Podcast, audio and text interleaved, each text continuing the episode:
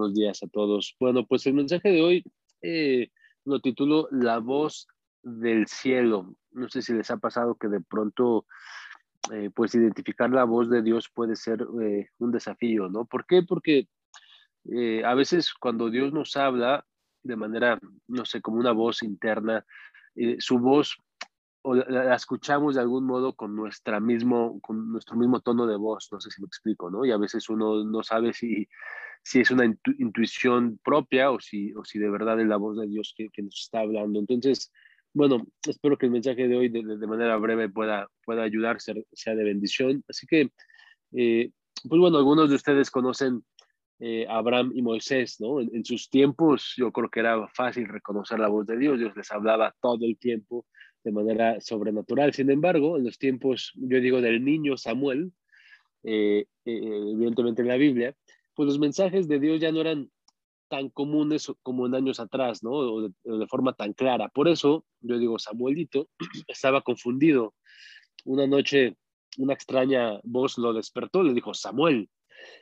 O sea, alguien le habló, pero no había nadie cerca. Así que él dijo, bueno, a lo mejor fue solo un sueño, o a lo mejor fue mi imaginación.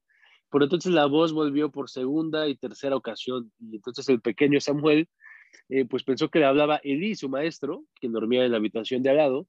Entonces el pequeño se puso, yo digo, sus pantuflas y se dirigió hacia su maestro, pero resultó que no era él el que le hablaba. Entonces Elí le, le dijo, si alguien vuelve a llamarte, di, habla, Señor, que tu siervo escucha. Así que la cuarta vez que escuchó la voz, Samuel, el pequeño Samuel, respondió tal como le había aconsejado su maestro y entonces pudo recibir pues el mensaje que Dios tenía para él. Esto está en primera de Samuel 3, del 1 al 9. Entonces, la pregunta es, ¿alguna vez has escuchado la voz de Dios? ¿Alguna vez el cielo te ha hablado con claridad? Yo creo que sería extraordinario que en lugar de Samuel escucharas tu nombre, ¿no?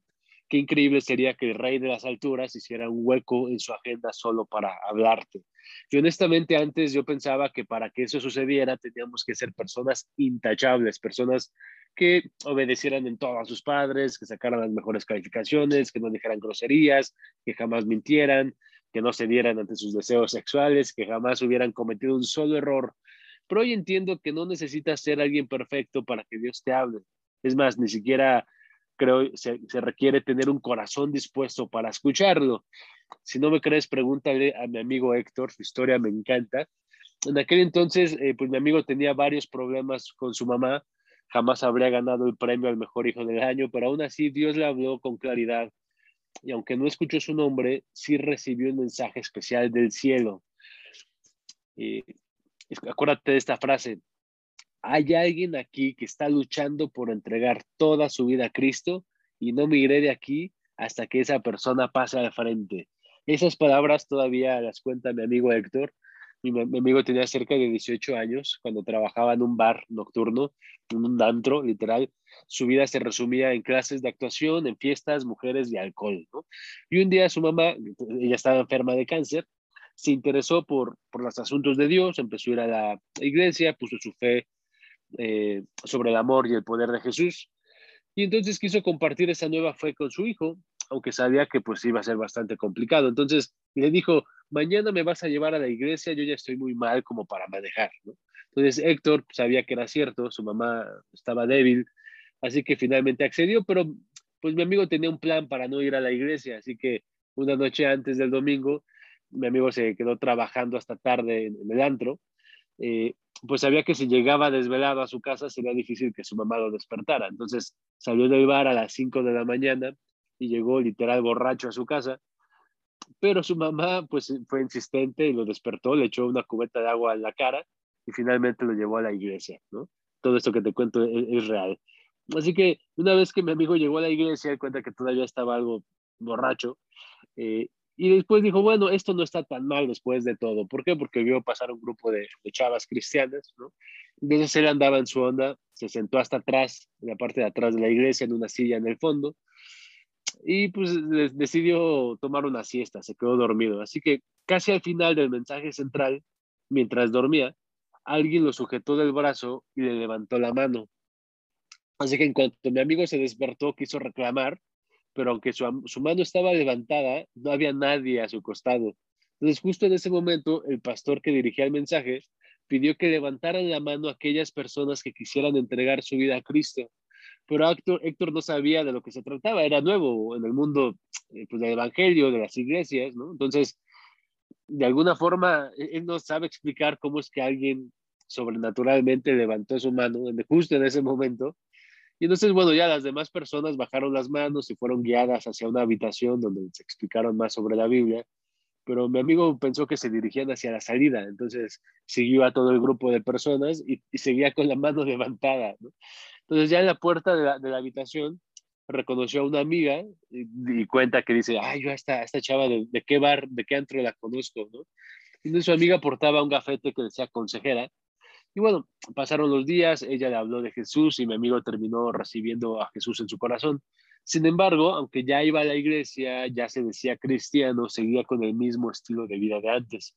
Entonces, poco tiempo después, Héctor pasó a formar parte del coro de la iglesia y organizaron un congreso internacional. Pero para sorpresa de todos, no hubo asistentes, ni uno solo.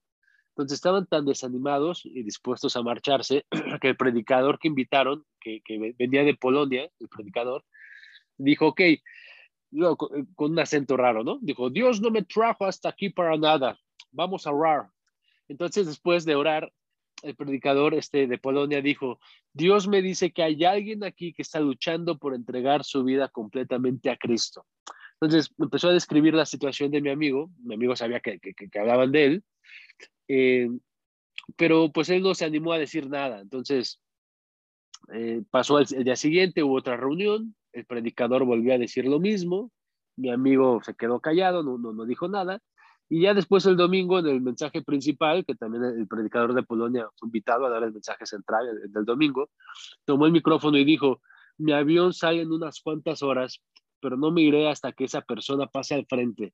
Dios sigue insistiéndome que hay alguien aquí que le cuesta dejar su vida anterior y vivir completamente a Cristo, de acuerdo a Cristo. Así que mi amigo Héctor, entre lágrimas, ya no pudo contenerse, pasó al frente, oraron por él. Y poco tiempo después, pues ya mi amigo hizo los ajustes necesarios en su vida, se graduó como teólogo, hoy es pastor, consejero, conferencista. Y por cierto, poco tiempo después Héctor oró por su mamá y el cáncer se fue al instante. Conozco a, la señora, tiene una sonrisa increíble. Te cuento esto porque digo, no sé tú, pero a mí me encantaría poder contar una historia tan increíble como la de él. En, lo personal, durante mucho tiempo dudé sobre la voz de Dios en mi vida, porque yo había escuchado a más de un predicador decir, cuando Dios te habla, lo sabes, no te queda duda. Y honestamente yo tenía muchas dudas hasta la fecha en ciertas ocasiones.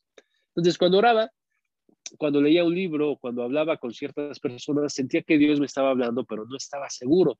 Así que tal vez tú estés pasando por algo parecido. Crees reconocer la guía de Dios, pero una parte de ti te dice que es solo tu imaginación. ¿Te ha pasado? Tranquilo. No eres el primero que siente eso, ni serás el último. De hecho, la Biblia cuenta la historia de Gedeón. Seguramente has escuchado de él un poco. Y dice que Gedeón estaba trillando trigo cuando de pronto Dios le habló y entre otras, las, entre otras cosas le dijo, guerrero valiente, yo estaré contigo. Pero aún así Gedeón dudó y respondió, bueno, muéstrame una señal para asegurarme de que eres realmente tú, Señor. ¿no? Esto, está en jueces 6. En otra ocasión, cuenta la Biblia, ya en los tiempos de Jesús, habló una voz del cielo diciendo, yo he glorificado mi nombre y lo haré otra vez. Pero al oír la voz, algunos de la multitud pensaron que era un trueno. O sea, esto está en Juan 12, 28. O sea, Dios finalmente estaba hablando y pensaron que era un trueno. No fue un trabalengua ni un estornudo de Dios, fue una frase completa y aún así los que estaban cerca no reconocieron su voz. Entonces, ¿por qué no escucho a Dios? Le pregunté hace tiempo a un amigo y me dijo, Dios nos habla todo el tiempo, solo que a veces estamos demasiado distraídos, por eso nos cuesta tanto escucharlo.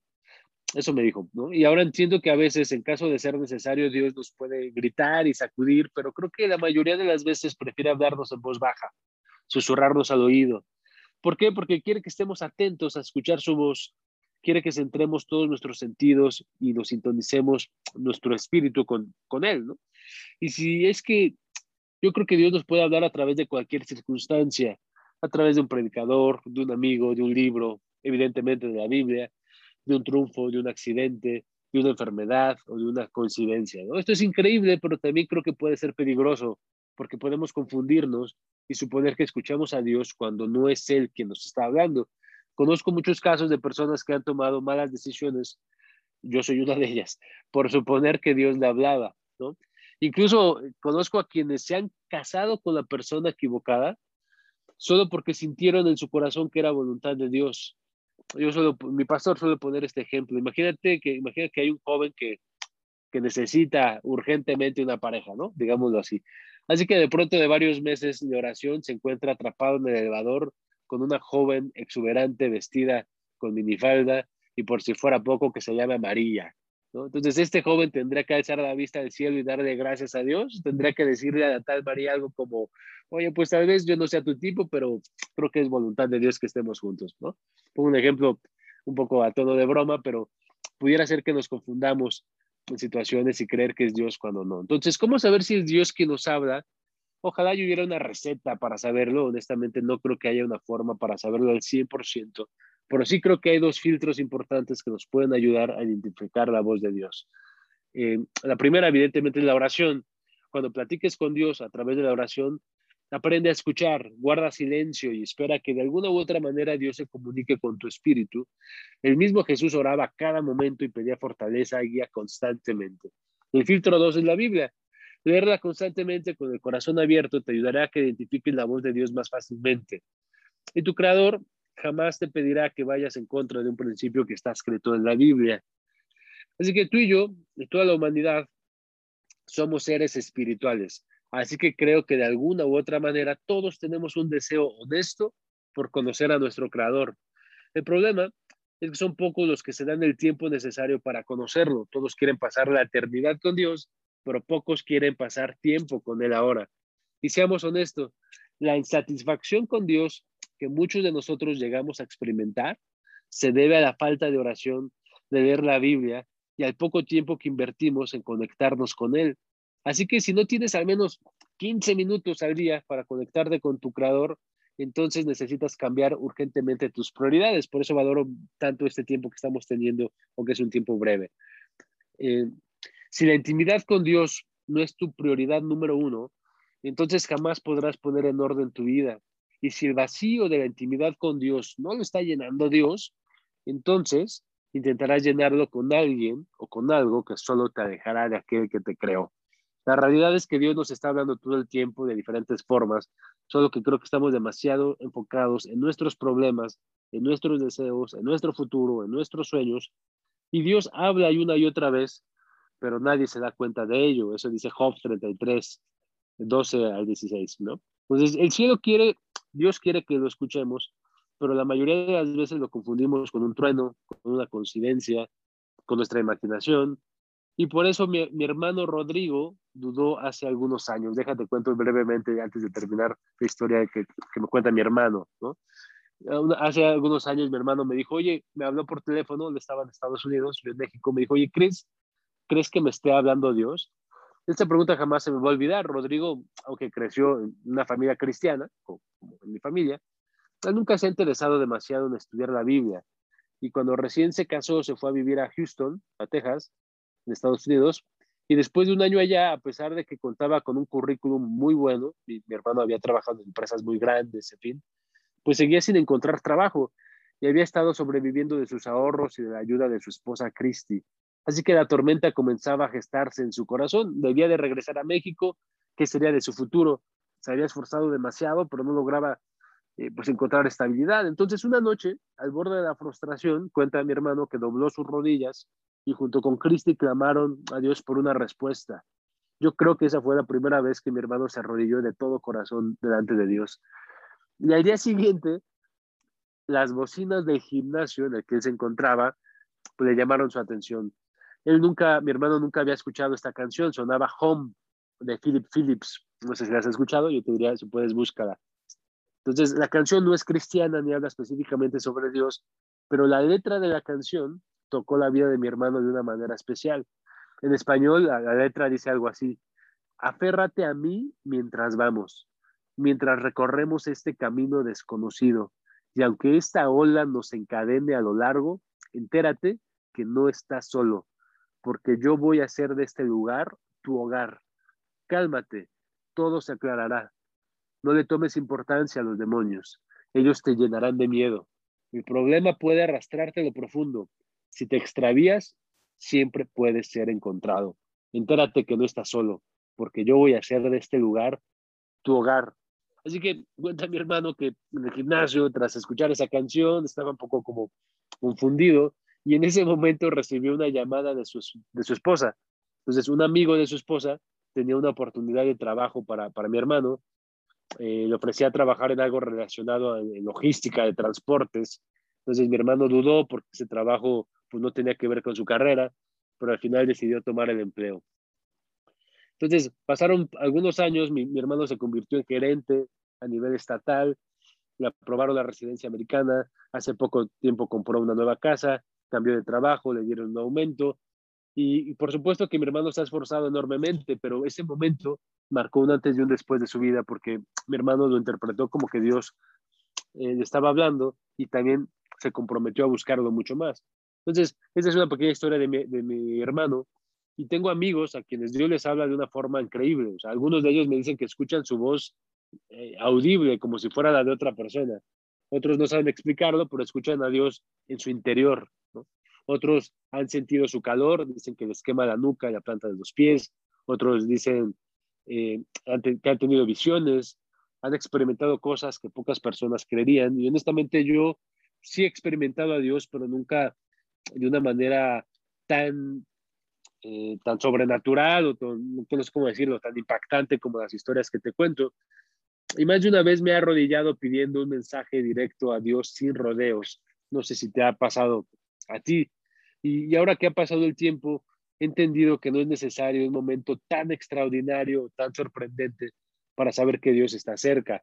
Suelo poner el ejemplo de con mis hermanos y con mis papás, pues me llevo muy bien y a veces no es necesario hablar, seguramente te pasa con tus amigos, con tu familia, con tu pareja, ¿no? Eh, un codazo, un apretón de manos en la mesa, una patadita por debajo de la mesa, una mirada especial, son suficientes para comunicarnos. Jesús decía, quien tenga oídos para oír, que oiga.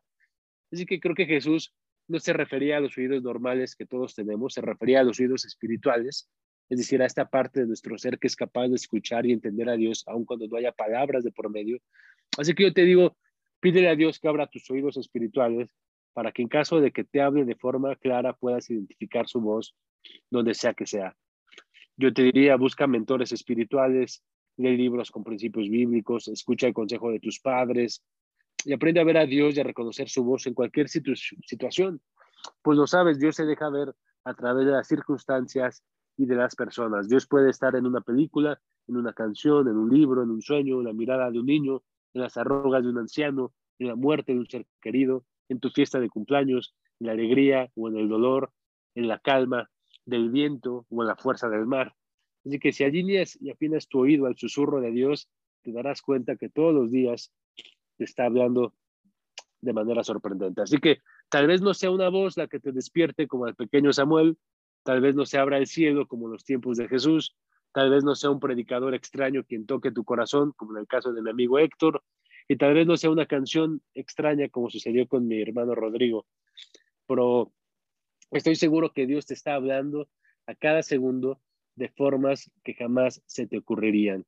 Y antes de terminar el mensaje, déjame hacer el papel del maestro y aconsejarte. Si crees que Dios te está hablando, responde, habla Señor, que tu siervo escucha. Déjame repetirte las palabras de aquel predicador extranjero. Necesitas entregarle tu vida a Cristo por completo. Y tú permite que Dios te hable a través de la canción de Philip Phillips cuando dice, aférrate a mí mientras vamos, mientras recorremos este camino desconocido y aunque, aunque esta ola nos encadene a lo largo, entérate que no estás solo.